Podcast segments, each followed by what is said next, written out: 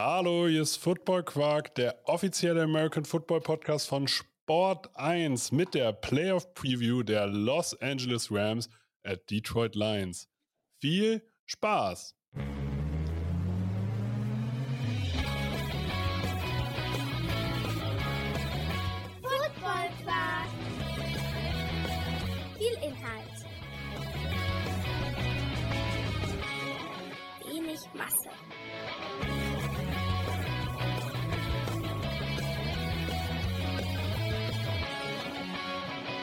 Hallo Philipp. Ja, hallo Torben. Jeden Tag sehe ich dich. Wir nehmen jeden Tag zwei Folgen auf. Heute die erste Folge des dritten Tages. Hast du immer noch Bock auf Playoff Football?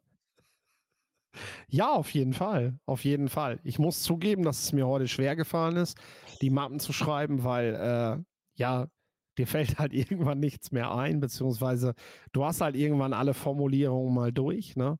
Ähm, in der Menge, die du dann geschrieben hast. Also ich sage jetzt mal so auf den Korb habe ich jetzt. Ich kann ja mal eben kurz hier den Wörterzähler anmachen. Äh, ja, ich habe jetzt 30.000 Wörter geschrieben seit Dienstag Mittag. So. Ja. Ich Und- weiß, ich, kann, äh, ich weiß nicht, was normal ist bei dir, aber ansonsten klingt das erstmal nach Und viel. ich weiß nicht, klar, es gibt sicherlich mit 30.000 Wörtern noch mehr Kombinationen, die ich hätte wählen können, aber vom Gefühl her hatte ich sie jetzt alle mal durch. Äh, Und dadurch ist die letzte Mappe dann doch ein bisschen schwer gefallen. Aber gut, das Schöne ist, nächste Woche wird schon weniger, die Woche drauf wird es weniger und dann sind wir wahrscheinlich alle traurig, dass es, äh, dass es bald gar keinen NFL-Football mehr gibt. Aber dann kommt die Draftzeit. Also ja, also natürlich wollen wir, wir wollen Spiele und ähm, natürlich werden wir im März uns danach sehnen, wieder am Sonntag irgendwelche Spiele gucken zu können. Ja, Aber also für uns Podcaster, wir müssen jetzt hier auch so ein bisschen auf die Mitleidsdrüse drücken. Ist die Playoff-Zeit natürlich auch ein bisschen anstrengend, aber ich freue mich auch. Wir sprechen heute über die Los Angeles Rams, die in Detroit gegen die Detroit Lions spielen. Am 15.01. um 2.15 Uhr nach deutscher Zeit.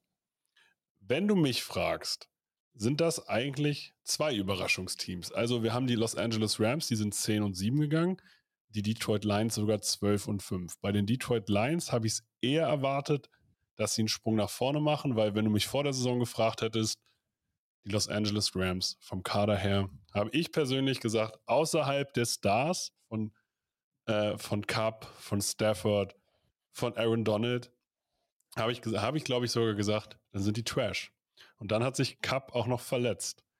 Aber wenn du Leute wie Kobe Turner, der einfach die meisten Sacks als Rookie in der Saison geholt hat, oder Puk, äh, Puka Nakua draftest, oder Byron Young, dann kannst du das halt alles irgendwie auffedern und dann kannst du sämtliche Verletzungen irgendwie auffedern. Und dann kann auch ein, wer kannte vor der Saison Kyrie Williams? So richtig. Also was machen die Rams so gut, dass sie es doch wieder geschafft haben, so eine kompetitive Mannschaft aufs Feld zu bringen? Ähm, die Rams schwimmen tatsächlich, was den Draft angeht, gegen den Strom. Ich weiß nicht, ob sich das zukünftig andere Teams abgucken, aber die Rams legen viel weniger Wert auf Combine und viel mehr Wert auf ähm, GPS-Tracking, was sie zum Beispiel haben. Also du hast halt heutzutage von jedem Spieler im Prinzip auch die GPS-Daten. Du brauchst, also du brauchst, du brauchst keinen 40-Yard-Dash, um zu wissen, ob ein Spieler schnell ist. Und Kyron Williams ist eigentlich sogar relativ bekannt, weil der hat an der Notre Dame gespielt und zwar verdammt gut. Und dann ist der eine 4-6-2, 4-6-4 beim 40-Yard-Dash gelaufen. Und es gibt tatsächlich auch in meinem Scouting, weil ich auf diese Daten nicht so zugreifen kann, gibt es quasi den Grenzwert 4,6. Wenn Running Back 4,6 flat oder langsamer gelaufen ist, dann hat er in der NFL keine Chance. So. Kyron Williams ist jetzt die Ausnahme davon. Und die Rams haben aber gesagt, es interessiert uns gar nicht, dass er diese Zeit gelaufen ist. Der GM der Rams geht nicht mal zum Combine. Er ist der einzige GM, der zu Hause bleibt und Tape weit, weiter guckt. Das interessiert ihn nicht, was da passiert. Ähm, vor allem, weil er auch sagt, die Daten kriege ich ja eh. Also warum soll ich mich da hinsetzen? Äh, klar führt er die Interviews. die Gespräche, die vor Ort stattfinden, und dann fährt er halt direkt wieder nach Hause. Und ähm, ja, Williams ist ein Spieler, der aufgrund des Combines von allen heruntergefallen ist. Und äh, die Rams haben es dann halt gemacht. Und zu Nakua habe ich es ja, glaube ich, schon mal gesagt, warum der äh, eben kein Hidden Jam oder irgendwas gewesen ist, sondern die Rams haben da einfach ihre Hausaufgaben gemacht und zwar richtig. Und das Glück gehabt, dass sie durch ihren besten Wide Receiver den Receiver-Coach von Pukanakua gut kannten und äh, dadurch ein paar Informationen hatten, die die anderen Teams nicht hatten. Das ist recht glücklich. Äh, aber unterm Strich, ja, wenn du natürlich etwas gegen, gegen den Trend halt arbeitest, ähm, kannst du natürlich auch richtig mit auf die Nase fallen, keine Frage. Ähm, aber es gibt dir halt auch die Möglichkeit, Spieler zu finden, die für andere Teams überhaupt nicht äh, vorne sind. Ja, wir sprechen also weg, um auf Kyle Williams zu kommen, um zu verstehen, wie gut er ist. Er ist mit 15 Touchdowns nach Christian McCaffrey der beste Running Back der Liga. Also, das finde ich, das ich quasi sensationell. Wenn du Puka Nakua holst, dann äh, redest du hier vom fünf besten Receiver nach Receiving Yards der Liga. Wenn, wenn wir von Pass Rushern in der Rookie-Klasse reden, dann reden wir dieses Jahr nicht von Jalen Carter oder von Will Anderson, sondern die natürlich auch gut sind, sondern wir reden von Byron Young und Kobe Turner. Und das, die profitieren, die haben schon Qualität, die profitieren nicht nur von Aaron Donald. Hat es das schon mal gegeben? Zwei Rookie-Edge-Rusher mit 17 Sacks? Ich meine, die Lions hatten letztes Jahr auch mit Hutchinson und der jetzt gar keine Rolle mehr spielt. Äh, der undrafted Free Agent, der hatte ja auch ein paar Sacks. Ich glaube, da waren die gut mit dem Rennen, aber das ist jetzt wirklich nochmal eine andere Güteklasse. Definitiv.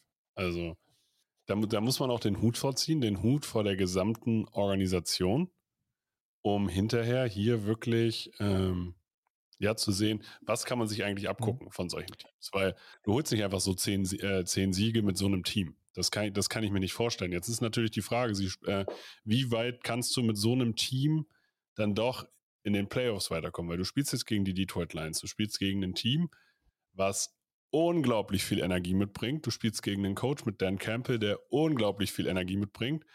Und auch die, ja, was, was soll ich sagen, schwimmen ein bisschen gegen den Strom. Die haben Jamir Gibbs und Sam Laporta äh, gedraftet und wurden dafür, und Jack Campbell, wurden dafür schon kritisiert in irgendeiner Form. Sam Laporta hat nach Fantasy-Punkten, glaube ich, die beste Saison aller Titans der Liga gespielt. Äh, Sam Laporta hat ähm, ich glaube, nach Mike Ditka die beste Rookie-Saison überhaupt jemals von einem Titan gespielt. Und Mike Ditka hat damals äh, in einer Zeit Titan gespielt und Bälle gefangen, in der Titans keine Bälle gefangen haben. Das heißt, als der in die NFL kam, wussten Defenses gar nicht, wie, wie die den verteidigen sollen. Und deswegen hat er so viele Yards gemacht. Ähm, das, äh, das hat es dann nachher nie wieder gegeben. Also gerade für einen Titan ist es immer super schwer, den Einstieg in die National Football League zu schaffen. Ähm, ja, aber am Ende des Tages sind Draft Picks für Running Backs und Linebacker und Titans, die man früh macht, nur so viel wert, wie sie die am Ende eben auch in den Playoffs bringen. Es gibt Spieler, das sind für mich einfach ähm, absolute Go-To-Guys auf Wide Receiver oder Left Tackles oder so. Die brauchst du, um praktisch eine eine Basis zu schaffen. Aber Jamir Gibbs hat im Endeffekt den Lions natürlich viele Yards gebracht und viele Touchdowns. Aber am Ende hätten sie wahrscheinlich vielleicht ein Spiel weniger gewonnen oder so, wenn er nicht dabei gewesen wäre. So. Aber jetzt in den Playoffs, jetzt gilt's. Ist er in der Lage, die besonderen Plays zu machen. Zwei, drei Big Plays in einem Spiel zu machen, die David Montgomery dir nicht bringt, weil Jamir Gibbs eben diesen, diesen besonderen Speed hat. Und dann ist so eine Auswahl, finde ich, auch immer gerechtfertigt. Wir haben damals bei Christian McCaffrey gesagt, als er zu den 49ers hin ist, du kannst für einen Running Back eigentlich keinen First Runner ausgeben, aber wenn du einen Super Bowl mit McCaffrey gewinnst, dann kannst du das. So, dann ist alles gut. Und darum geht's. Also du kannst in Runde 1 einen Running Back und einen Linebacker draften, wenn sie dir jetzt, wo es drauf ankommt, Plays machen aufgrund ihrer besonderen Athletik, die andere Spieler dir nicht geben. Kommen wir zum Thema besondere Spieler. Wir haben tatsächlich, und das müssen wir ja sagen, auch aus Deutschland einen Spieler, den würden wir jetzt besonders bezeichnen. Amon Ra St. Brown der drittbeste Receiver der Liga, laut allen Statistiken, der kein Pro Bowler ist. Mhm. Was macht das mit Amon Ra? das ist eine gute Frage, ne? Ich meine, sein Zettel hat ja die Runde gemacht, äh, wo er alle Namen draufgeschrieben hat, die im Draft vor ihm geholt wurden. Äh, der wird sicherlich jetzt gerade auch einen Zettel haben von allen, die im Pro Bowl sind. Und äh, ja, das motiviert dich natürlich nochmal besonders eine Schippe draufzulegen und in den Playoffs zu zeigen, dass das eine Fehlentscheidung war. Ich meine, er wird, er wird, wenn die Lions es nicht in den Super Bowl schaffen, sondern ein anderes Team, guckt man sich die Liste der Wide Receiver an, hat er gute Chancen, trotzdem eine Einladung zu kriegen als Nachrücker, weil äh, eventuell jemand absagt oder der halt im Super Bowl spielt. Aber darum geht es ja nicht. Es geht ja um die Ernennung. Den Spielern geht es ja nicht darum, im Pro Bowl zu spielen.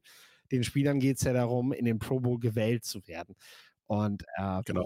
äh, das hat man ihm nicht gegeben. Das hat er sich gemerkt. Da bin ich mir ziemlich sicher. Nun haben wir eigentlich, also wer ist ein Favorit? Also Favorit sind für mich die Detroit Lions, das können wir schon sagen. Ja, laut äh, Buchmachern sind es auf jeden Fall die Lions. Ähm, interessant ist ja tatsächlich noch das Duell Stafford gegen Goff. Ähm, ich finde mal irgendwie witzig, dass so, so du liest Artikel über, über ähm, ähm, ähm, Vengeance Game von Matthew Stafford und so, ne?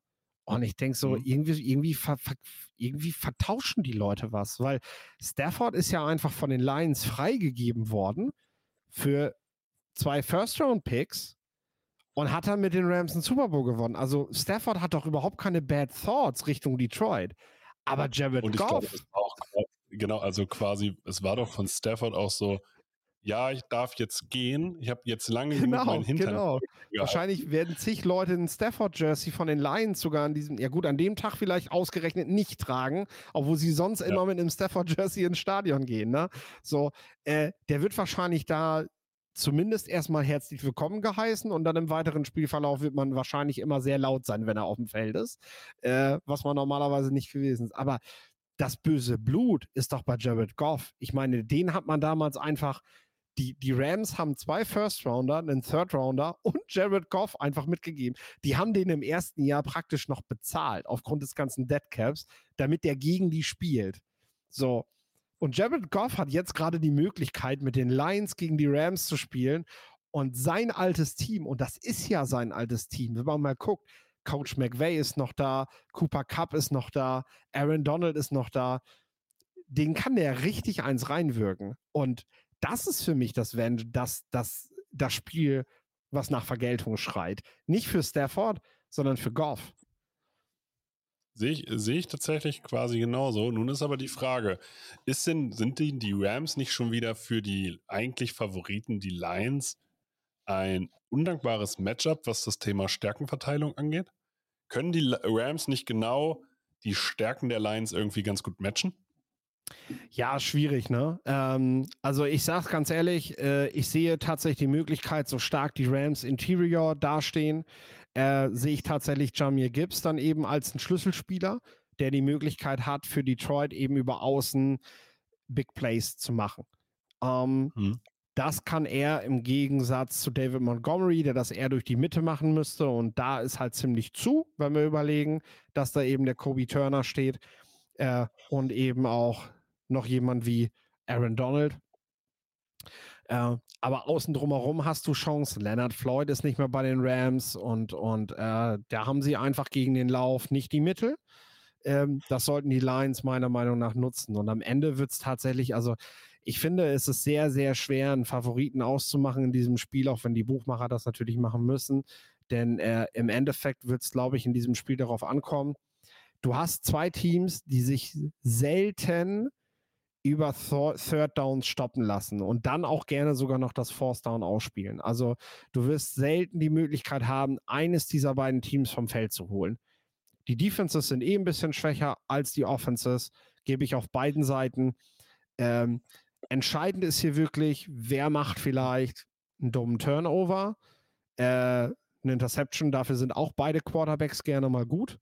Das muss, muss ihnen halt noch nicht das Genick brechen, weil äh, sie haben beide die Fähigkeiten, mit der Offense schnell wieder Punkte zu machen. Wir haben von beiden Teams dieses Jahr bereits wichtige Comebacks gesehen. Stafford ist da sowieso auch seit Jahren sehr bekannt für. Und Goff hat mit den Lions dieses Jahr eben auch schon Spiele gedreht. Letztes Jahr hatte er dann immer noch das Pech und sie haben knapp verloren. Dieses Jahr holen sie dann ja die Big Points. Ähm, und am Ende kommt es, glaube ich, wirklich darauf an, wer schafft es einfach mehr, mehr explosive Plays zu generieren. Also wer schafft es einfach, Drives immer zu Punkten zu machen und ähm, sich nicht eben vom Feld holen zu lassen, weil man dann doch mal äh, in schlechten Third-Down-Situationen oder so ist. Hm. Was müssen, also wir, wir kommen mal dazu, was müssen die Rams machen, um die Detroit Lions zu schlagen? Versuch das mal in zwei Sätzen zu formulieren. Ja, du musst die Big Plays wegnehmen. Also du musst versuchen, dass Jamir Gibbs nicht nach außen weggeht. Und ähm, du musst selber gucken, dass du, dass du mit einem Spieler wie Kyron Williams und deiner Offensive Line gegen diese Defense mit Aiden Hutchinson es trotzdem hinbekommst, stabile Yards zu erzielen und nicht abhängig. Du brauchst zwar Big Plays, aber du solltest nicht davon abhängig sein, dass du nur deshalb zu Punkten kommst, weil Cup und Nakua dir irgendwas bieten. Und umgekehrt, was müssen die Detroit Lions unbedingt durchkriegen, damit sie die Rams schlagen? Ja, exakt dasselbe. Äh, sie müssen abhängig, also sie dürfen nicht abhängig davon sein, dass St. Brown zum Beispiel dicke Plays macht, aber die brauchen sie trotzdem. Äh, und sie müssen mit dem Laufspiel viel Stabilität kriegen. Im Endeffekt gilt für beide Teams dasselbe. Äh, und äh, das macht sie finde ich, macht dieses Spiel auch so schwer im Vorfeld auszumachen. Nun ist es ja so, dass die eine Seite den Quarterback unglaublich gut kennt. Du hast es selber gesagt, Sean McVay ist immer noch da. Sean McVay hat damals den Glauben an Jared Goff verloren. Ist das ein Vorteil für die Rams, dass er ganz genau weiß, was dieser Quarterback kann und was eben auch nicht? Ich glaube, er weiß ganz genau, was dieser Quarterback kann, aber er weiß auch nicht, was ähm, Ben Johnson vielleicht für, für ihn äh, vorbereitet hat. Ne? Also meinst du, dass da vielleicht auch der Coach Ben Johnson das Zünglein an der Waage ist? Ist Ben, ne? Nicht Brian, oder? Oh, muss ich jetzt gucken. Ich sag jetzt Ben.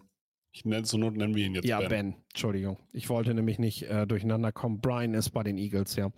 Ähm, ja, du hast im Prinzip hast du das, das Mastermind, Sean McVay, gegen das künftige Mastermind, wenn man so will.